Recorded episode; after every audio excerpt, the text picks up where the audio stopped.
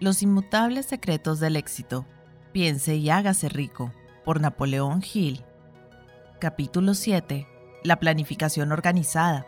La cristalización del deseo en acción. El sexto paso hacia la riqueza. ¿Cuándo y cómo salir en busca de empleo?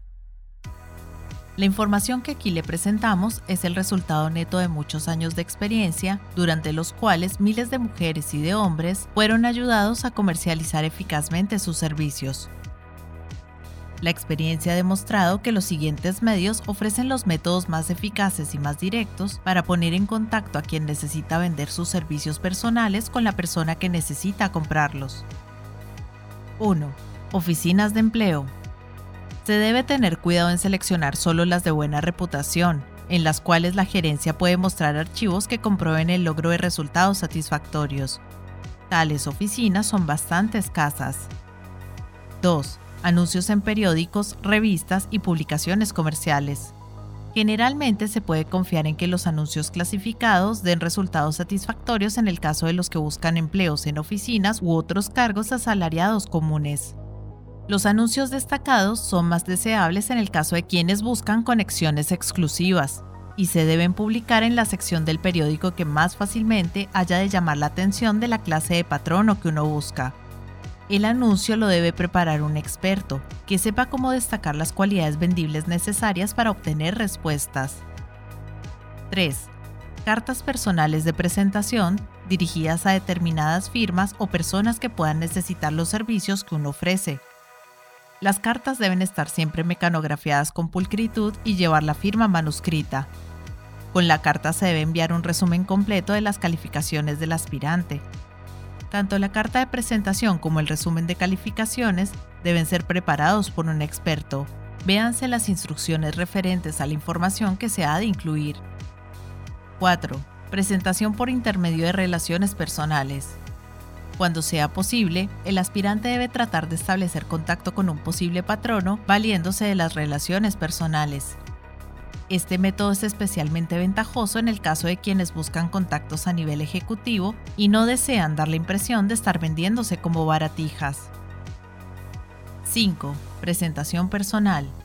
En algunos casos puede resultar más eficaz que el aspirante ofrezca sus servicios personalmente a sus posibles empleadores, y de ser así, se ha de presentar por escrito una lista completa de las calificaciones para el cargo, dado que suele suceder que el patrono en potencia quiere estudiar con sus socios los antecedentes del aspirante. La información que se debe incluir en un expediente escrito.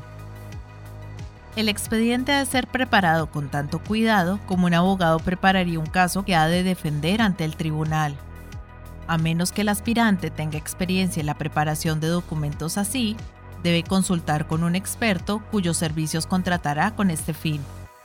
Los comerciantes de éxito emplean como anunciantes a hombres y mujeres que entienden el arte y la psicología de la presentación de los méritos de su mercancía, y quien tiene que vender sus servicios personales debe hacer lo mismo. En el expediente se ha de incluir la información siguiente. 1. Educación. Enumera en forma breve pero clara su nivel de escolarización y los temas en que se ha especializado, dando las razones para esa especialización. 2. Experiencia. Si ya ha tenido experiencia en cargos similares al que ahora busca, descríbale en detalle dando los nombres y direcciones de sus antiguos patronos. Trate de destacar claramente cualquier experiencia especial que pueda haber tenido y lo que califique para adjudicarse el cargo al que aspira. 3. Referencias. Casi todas las firmas comerciales desean tener información completa sobre los trabajos anteriores y antecedentes de los aspirantes que buscan cargos de responsabilidad. Con las fotocopias de su expediente incluya copias de cartas de A. Patronos anteriores. B. Profesores y maestros con quienes estudió. C. Personas relevantes en cuyo juicio se pueda confiar. 4. Fotografía. Incluye una fotografía reciente. 5. Ofrézcase para un cargo específico. Nunca deje de incluir en la presentación una descripción exacta del cargo o actividad que usted busca. Nunca se limite a pedir un puesto. Eso indica la falta de calificaciones especializadas. 6. Enuncie sus calificaciones para ocupar el cargo que desea. Exprese detalladamente la razón por la que cree estar calificado para el puesto que busca. Este es el detalle más importante de su presentación y el que más que ninguna otra cosa determinará la consideración que usted reciba. 7. Ofrézcase para un periodo de prueba. Esta puede parecer una sugerencia radical, pero la experiencia ha demostrado que rara vez deja de asegurar por lo menos una prueba. Si usted está segura, seguro de sus calificaciones, una prueba es todo lo que necesita. Digamos de paso que un ofrecimiento así indica que usted está segura o seguro de su capacidad para ocupar el cargo al que aspira. Es muy convincente. Deje claro que su ofrecimiento se basa en A. Su seguridad de ser capaz de ocupar el cargo. B. Su confianza en lo que decidirá su posible patrono una vez que lo haya aprobado. C. Su determinación de alcanzar el puesto. 8. Muestre su conocimiento de las actividades comerciales de su futuro patrono. Antes de ofrecerse para un puesto, póngase al tanto del negocio para familiarizarse con él e indique en su expediente los conocimientos que tenga de ese campo. Así dará una buena impresión porque evidenciará que tiene imaginación y que está realmente interesado en el puesto que busca. Recuerde que no es el abogado que más sabe de leyes el que gana el proceso, sino el que mejor lo prepara. Si su caso está bien preparado y presentado, tendrá ya desde el comienzo media victoria ganada. No tema presentar un expediente demasiado largo. A los patronos les interesa tanto contratar los servicios de aspirantes bien calificados como usted conseguir el empleo. La verdad es que el éxito de la mayoría de los patronos que lo consiguen se debe sobre todo a su capacidad para seleccionar colaboradores bien calificados. Y para eso requieren toda la información posible. Recuerde otra cosa, la pulcritud de la presentación de su expediente indicará hasta qué punto es usted una persona minuciosa. Yo he ayudado a redactar currículums a clientes tan especiales y fuera de lo común que lograron que los contrataran sin necesidad de tener una entrevista personal. Cuando haya completado su expediente, hágalo encuadernar y encabécelo más o menos así. Expediente de las calificaciones de Robert K. Smith para optar al cargo de secretario privado del presidente de la empresa en blanco SA. Cambie los nombres cada vez que presente su expediente. Este toque personal llamará sin duda la atención sobre usted Preséntelo pulcramente mecanografiado o mimeografiado en el mejor papel que pueda conseguir y hágale una carpeta con una cartulina de las que se usan para cubiertas de libros, de modo que se pueda cambiar si se ha de presentar a más de una empresa. En alguna de las páginas debe figurar su fotografía. Siga estas instrucciones al pie de la letra e introduzca todas las mejoras que su imaginación le sugiera. Los vendedores de éxito se presentan bien vestidos y arreglados porque entienden que la primera impresión es la que perdura. Su expediente es el vendedor de usted. Vístalo bien, de modo que marque un nítido contraste con cualquier cosa que su futuro patrono haya podido ver antes en cuanto a la forma de presentarse a solicitar empleo. Si el cargo que usted busca merece la pena, más vale que usted se la tome. Además, si usted se vende un patrono de una manera tal que su individualidad lo impresione, es probable que le pague mejor sus servicios desde el primer día que si se hubiera presentado a buscar empleo de la manera convencional en que todos lo hacen. Si busca un trabajo a través de una agencia de publicidad o de la oficina de empleo, haga que la gente use copias de su expediente cuando ofrezca sus servicios. Eso le ayudará a encontrarse en una situación de preferencia, tanto en relación con su agente como con sus posibles patronos cómo conseguir el cargo que desea. Todos disfrutamos haciendo el tipo de trabajo para el cual nos sentimos más adecuados. A un pintor le encanta trabajar con pintura, a un artesano con las manos, a un escritor le gusta escribir. Aquellos con menos talentos específicos tienen sus preferencias por ciertos campos del comercio y de la industria. Si en los Estados Unidos se hace algo bien, es justamente que se ofrece una completa gama de ocupaciones desde arar la tierra, fabricación, marketing y todas las profesiones. Primero, decida exactamente qué trabajo quiere. Si es un trabajo que aún no existe, quizá usted pueda crearlo. Segundo, escoja la empresa o la persona para la que quiere trabajar. Tercero, estudia su posible patrono en lo que se refiere a sus políticas comerciales y de personal y a las probabilidades de ascenso. Cuarto, Analícese y analice sus talentos y capacidades para precisar qué puede ofrecer y organice maneras y medios para presentar las ventajas, servicios, planes e ideas siempre que usted cree estar en condiciones de ofrecer con éxito. Quinto, olvídese de un trabajo. Olvídese de si hay o no una oportunidad. Olvídese de la rutina habitual de ¿tiene trabajo para mí? Concéntrese en lo que usted puede dar. Sexto, una vez que tenga mentalmente claro su plan, busque una persona que sea capaz de ponerlo por escrito en forma detallada. Séptimo, presénteselo a la persona con la autoridad necesaria y deje que se ocupe del resto. Todas las compañías andan en busca de personas que puedan ofrecer algo de valor, ya sean ideas, servicios o contactos.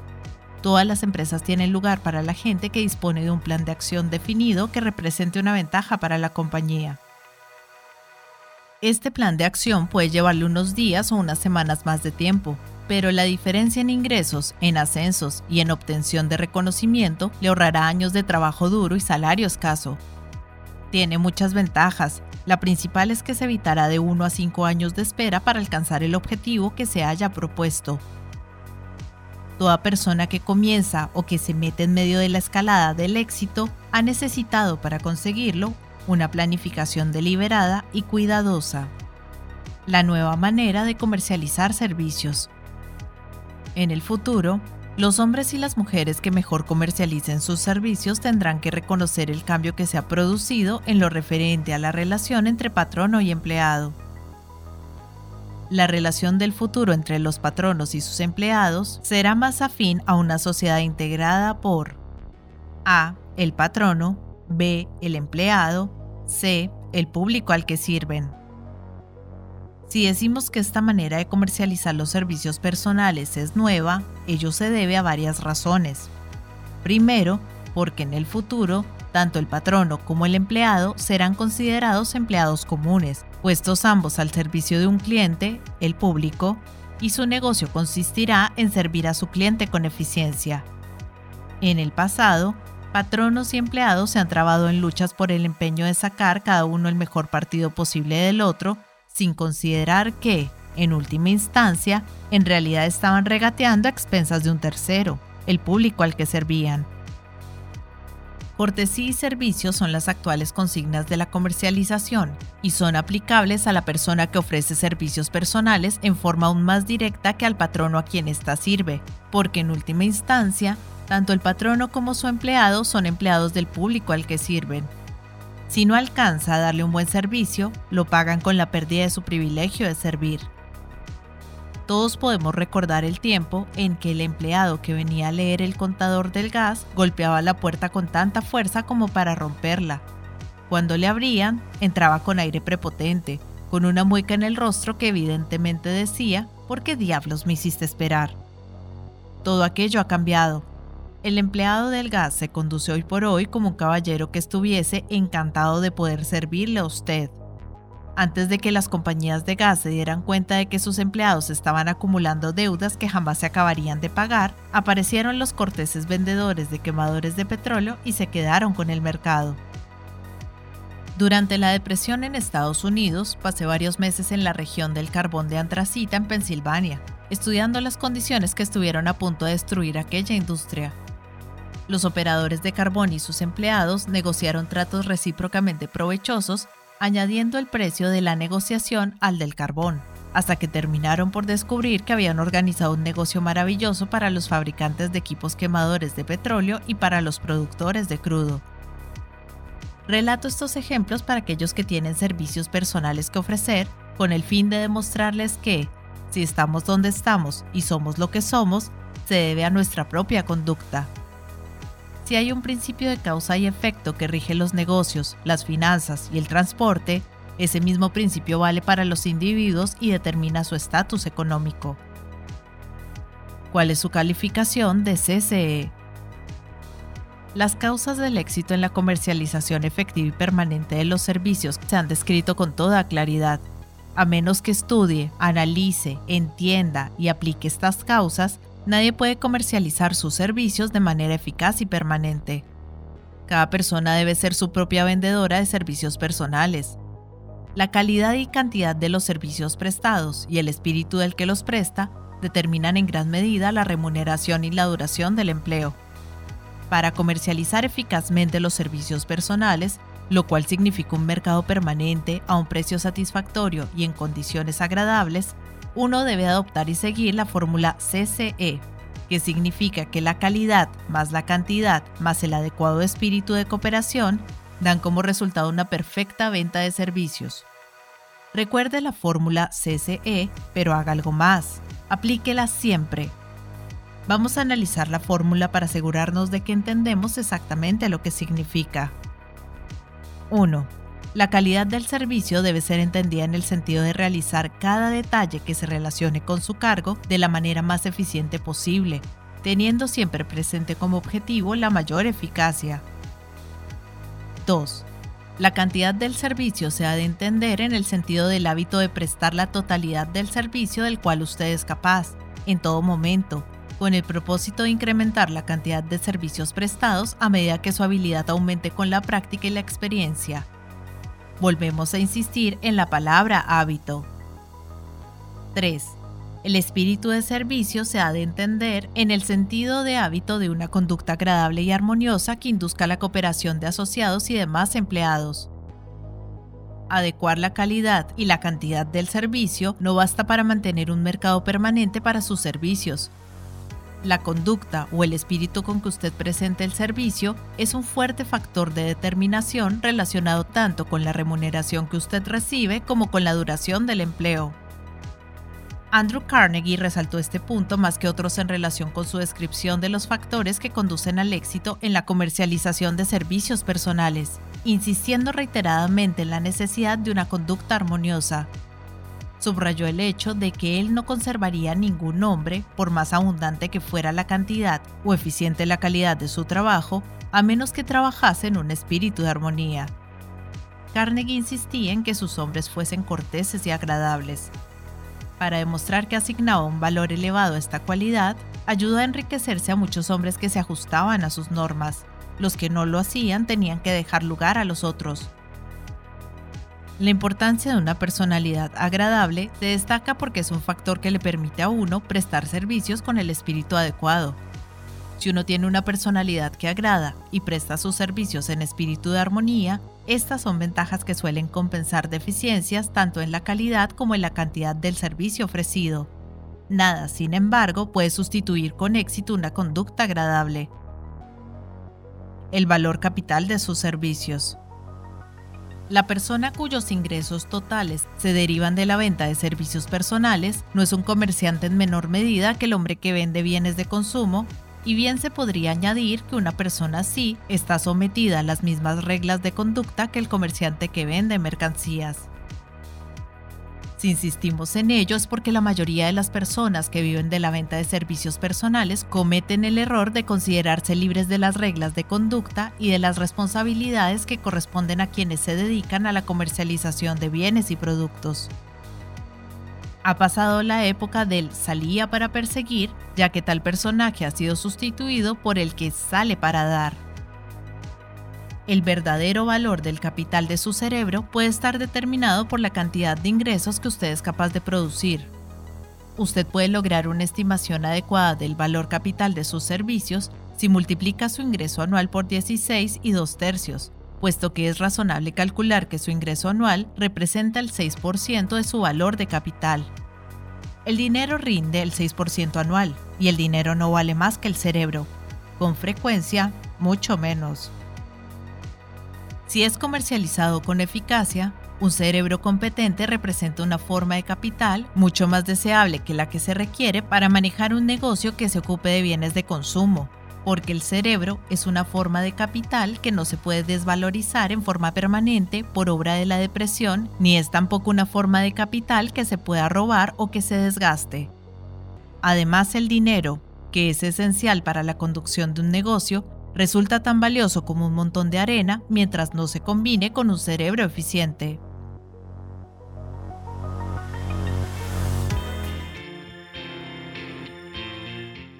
Hola gente, ¿cómo están? Mi nombre es Carolina, yo soy la voz de audiolibros leyendo juntos.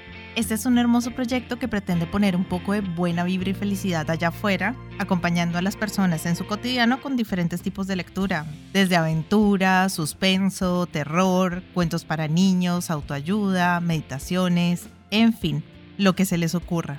Espero que hayan disfrutado del audio. Para mí es todo un honor que compartan su precioso tiempo conmigo. Y ya saben, abajo del audio siempre está la famosa y mágica cajita de descripción donde pueden encontrar cosas tan fascinantes como mis redes sociales. Si quieren comunicarse conmigo, si quieren dejarme un mensaje, si quieren preguntarme algo, sugerirme algo o si no les gustó y simplemente quieren quejarse, siéntanse libres de ir y expresarme todo lo que crean necesario. Pero si realmente les gustó el audio y me quieren apoyar, pueden pasarse por YouTube y seguirme y darle un me gusta a todo lo que disfruten. Ya si les caí súper bien, pueden dar una vueltica por Patreon, donde me pueden ayudar como las personas de apoyo y las personas incondicionales que por el valor de uno o dos cafecitos al mes me están apoyando un montón y me ayudan a seguir adelante. Y si vives en Argentina, te dejo los vínculos de Mercado Pago y de Cafecito. Por ahí también me puedes ayudar, si quieres. Quiero agradecerles el haber llegado hasta este momento del audio y espero que nos veamos pronto para pasar el rato leyendo juntos. Muchas gracias. Chao.